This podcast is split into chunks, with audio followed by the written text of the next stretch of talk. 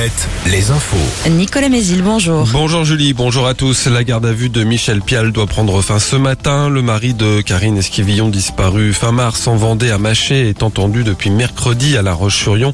Il pourrait être déféré aujourd'hui devant un juge d'instruction en vue d'une possible mise en examen selon le Parisien. Décision du tribunal de Paris le 7 juillet dans le procès du crash d'un Alpha Jet en Touraine à Vouvray en 2014. Le pilote instructeur qui se trouvait dans l'appareil avec son élève était jugé hier pour homicide involontaire. L'avion s'était écrasé sur un foyer de personnes handicapées faisant un mort et quatre blessés. Aucune peine n'a été réclamée.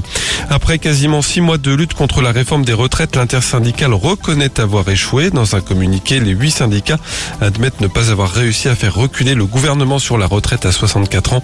Ils se réuniront désormais à la rentrée pour parler salaire, pension et conditions de travail.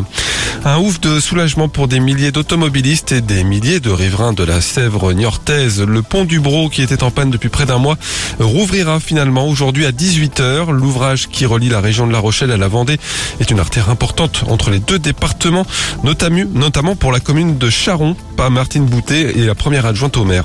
Les commerces ont été fortement touchés, d'autant plus qu'il y avait aussi des travaux sur une autre, une autre route, la RD 105. Et du coup, euh, Charon s'est retrouvé complètement enclavé depuis le 18 mai. Ça a beaucoup fait souffrir nos commerces, mais ça n'impacte pas que ça, puisque euh, on a été impacté au niveau euh, ben, des professionnels qui travaillent sur Charon et qui venaient de Vendée, qui ne pouvaient plus accéder à leur travail. Mais nous avons aussi eu des impacts sur les enfants des écoles, qui du coup ben, ne pouvaient pas venir à l'école pour certains c'est de la faute à pas de chance, hein.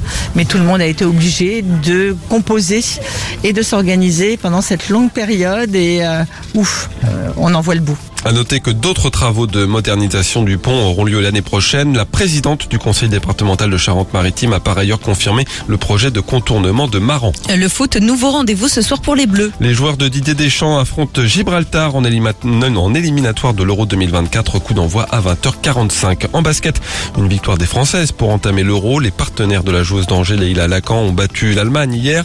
Elles affrontent la Grande-Bretagne cet après-midi. Et puis la météo de belles éclaircies pour ce vendredi avec des nuages bas matinaux voire des brouillards sur le Maine-et-Loire et la Vendée. Le ciel vendéen qui restera chargé dans l'après-midi. Les maxi 24 à 29 degrés. Alouette. Alouette. Le 6-10. Le 6-10. De Nico et Julie. Alouette. Très bon vendredi avec Alouette. Nous sommes